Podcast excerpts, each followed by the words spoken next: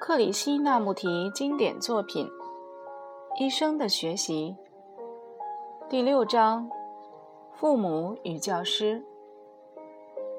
任何形式的控制和强制是自由与智慧的直接障碍。正确的教育在社会中没有权威，没有势力，它超越了社会的制裁。如果我们要帮助学生从他自己以及环境所制造出来的障碍中解脱，那么对于任何形式的控制都必须加以了解而舍弃。然而，要做到这一点，教育者自己也要从一切束缚人的权威中解脱。追随他人，不论这人是如何的伟大，都妨碍了对自我存在方式的发现。追逐某个现成的乌托邦诺言，会使心灵无视于他自己渴求安全、权威、他人帮助的那种封闭式的行动。神父、政客、律师、军人都准备帮助我们，然而，他们的帮助。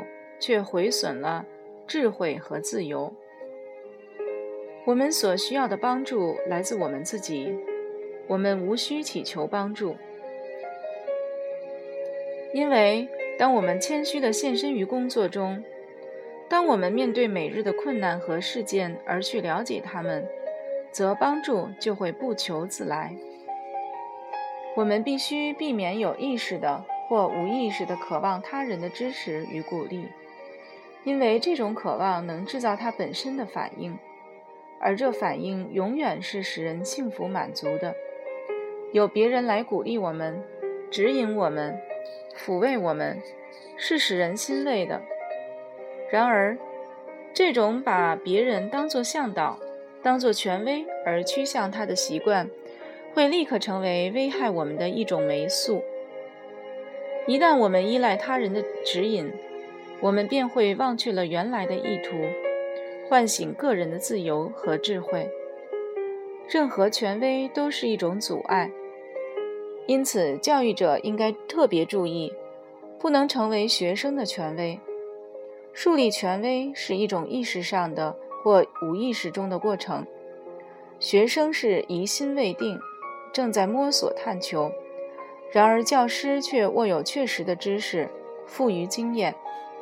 教师的这种力量和无疑的态度，使得学生安心而有沉浸于此气氛之下的趋向。然而，此种安心既非恒久，也非真实。一个有意或无意的鼓励学生依赖的教师，对学生永远不会有多大的注意。他可能以其知识振服学生，以其个性使学生为之目眩。然而，他不是正确的教育者，因为他的知识和经验是他的癖好，他的避难所，他的樊笼。除非他由其中解脱，否则他无法帮助学生成为完整的人。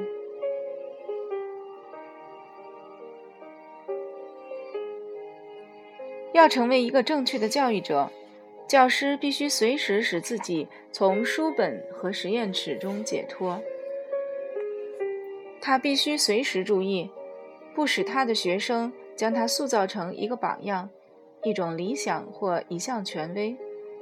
当教师希望借着学生以达成他自己的愿望，当学生成功成了他自己的成功，那么他的教育变成了一种自我延续的形式。这对于自我认识与自由是有害的。正确的教育者对于这些障碍必须加以觉察明白，以便帮助学生，使他不仅从教师的权威中解脱，而且也能从他自己的自我封闭的种种追求中解脱。不幸的是，在学生遇到了问题时，大部分的教师并不把学生看成一个平等的伙伴。他们高高在上，训斥着学生。这种师生关系只会增加小教师与学生两方面的恐惧。造成这种不平等关系的原因是什么呢？是因为教师害怕自己的秘密被人发现。他与学生保持距离，是为了维护自己的尊严、高贵，免于受学生的影响。这种高傲的态度绝对无法打破人与人之间的藩篱。毕竟，教育者和他的学生是互相帮忙，从事于双方的教育。任何的关系都必须是一种相互间的教育，因为由知识、成就。野心所产生的自我保护性的孤立状态，只能滋生嫉妒和对立。所以，正确的教育者必须超越这些环绕在其周围的樊笼。由于正确的教育者完全致力于个人的自由和完整，所以他是一个真正富有深入的宗教情操的人。他不属于任何宗派。不属于任何有组织的宗教，他免于信仰和仪式的束缚，因为他知道这些被人创造出来的信仰和仪式是创造人的欲望所投射出来的迷惘幻象而已。他知道，唯有自我认识，也就是自由存在之时，真实或上帝才会存在。从未获得学位的人常常是最好的教师，因为他们乐于实验。由于他们并非专家，所以他们乐于学习，乐于了解生活。对于真正的教师来说，教育不是一项技术，而是他的生活方式。就像一个伟大的艺术家一样，他宁愿挨饿，也不放弃他的创造性工作。除非一个人具有这种从事教育的热望，否则他不该做一个教师。一个人务必亲自去发现他是否具有这项天赋，而不要把教育仅仅视为一种谋生的手段，草率从事。一旦教育成了我们的一项职业，一种谋生的手段，而非一项献身的天职。世界与我们之间必然会有鸿沟存在，我们的家庭生活便和我们的工作分离，无法融合。一旦教育成了一种和其他工作相似的职业，人与人之间及社会各阶层之间的冲突与仇恨将不可避免。竞争对于个人野心的无情追逐，国家间与种族间的种种区分。他们造成对立和无止境的战争，将有增无减。然而，如果我们致力于成为正确的教育者，那我们便不会在家庭生活和学校生活之间造成隔离，因为我们处处关心的是自由与完整。我们平等地看待富人或穷人的孩子，把每一个孩子当做一个具有特殊的性情、遗传。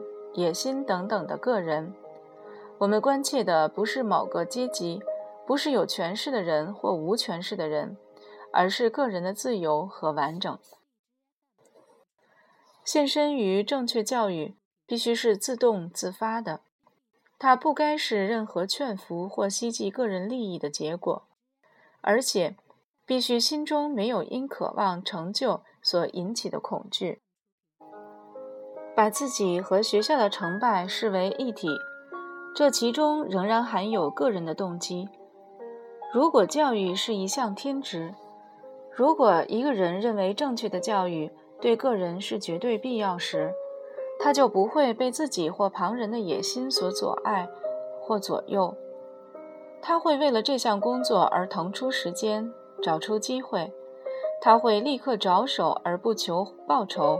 荣誉或名望，于是其他的事，家庭、个人的安危、舒适，都成了次要的事。如果我们真切地想成为一个正确的教师，则我们不仅只对于某种教育制度不满，而是对于所有的教育制度都会产生不满，因为我们明白任何教育方法都不能使个人解脱自由。一种方法或制度可以将个人加以限制，使他受制于一组不同的价值观，然而却无法使个人自由。一个人也必须警觉，不要落入他自己特有的体系。心灵亦是一直从事此项建构的，握有一套行为行动的模式，是一种方便而安稳的方法。因此，心灵躲藏于他自己的种种公式化的行为中，时时警觉是一件麻烦而吃力的事，而奉守一种方法却不需要思考。重复与习惯助长了心灵的怠惰，心灵需要冲击才能清醒过来。我们把这种冲击称为问题。我们解决问题的依据是那些陈腐的说明、辩解、谴责，这一切又使心灵昏沉入睡。心灵时时落入这种怠惰的形式中。正确的教育者不仅要使自己的内心终止此种怠惰。而且要帮助学生对他加以观察。也许有人会问：如何才能成为正确的教育者？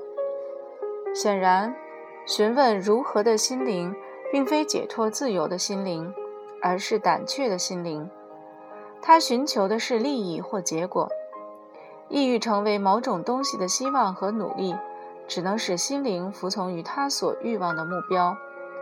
然而，一个自由的心灵却是随时观察、随时学习，因而打破了自我所投射的种种障碍。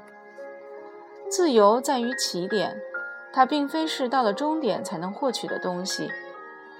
一个人一旦问了如何，他便面临难以克服的问题；而一个希望献身教育事业的教师，永远不会提出这个问题，因为。他知道没有任何方法可以依循而成为正确的教育者。如果一个人真正感兴趣，他不会寻求一项方法，既以保证获得他所渴望的结果。任何制度都能使我们具有智慧吗？我们可能通过制度的创造而获得各种学位等等。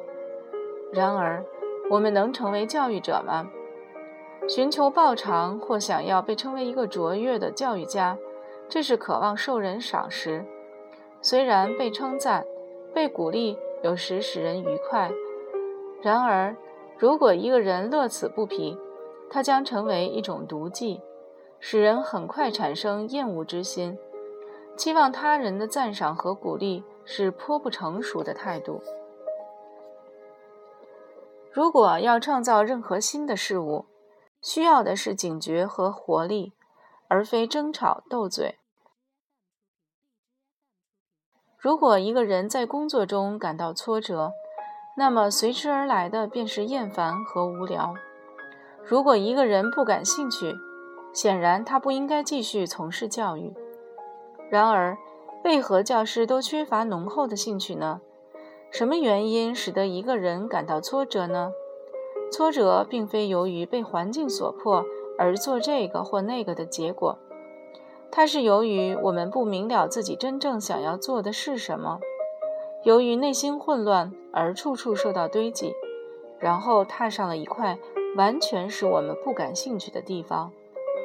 如果教育是我们真正的天职，我们可能在今日教育的混乱中看不出一线生机，而暂时感到挫折。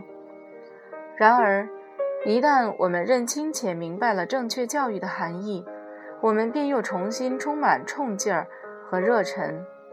这与意志或决心无关，而是觉察与了解的问题。如果一个人的天职是从事教育，而他又了解正确教育的重要性，那么他便不他便不是正确的教育者。他不需要遵循任何的方法。了解到正确的教育对于达到个人的自由和完整是不可或缺的，这一事实会使人产生根本上的变化。如果一个人觉察到唯有经由正确的教育，人类才能有和平与快乐，那么他自然会把毕生的精力和兴趣投入这项教育中。一个人之所以从事教育，是因为他想要使孩子的内心充实，如此，对于财物，他便会赋予正确的价值。如果内心没有充实，则世俗的事物便变得过分的贵重，因而导致种种形式的毁灭与不幸。一个人从事教育，是为了鼓励学生发现自己的天赋才能，并且避免那些在人与人之间滋生对立的职业。一个人从事教育，是为了帮助年轻人朝向自我认识的路。没有自自我认识，便无法获得和平以及持久的快乐。一个人从事教育，不是实现自我，而是牺牲自我。缺乏了正确的教育，迷惘便会视为真实，于是个人的内心便永远存在着冲突。因此，在他与别人的关系，这就是社会，这其中也会有冲突。一个人从事教育，因为他明白唯有自我认识，而非有组织的宗教教条与仪式，才能产生心灵的安宁。他明白唯有超越了我和属于我的时候，创造、真理、上帝才能存在。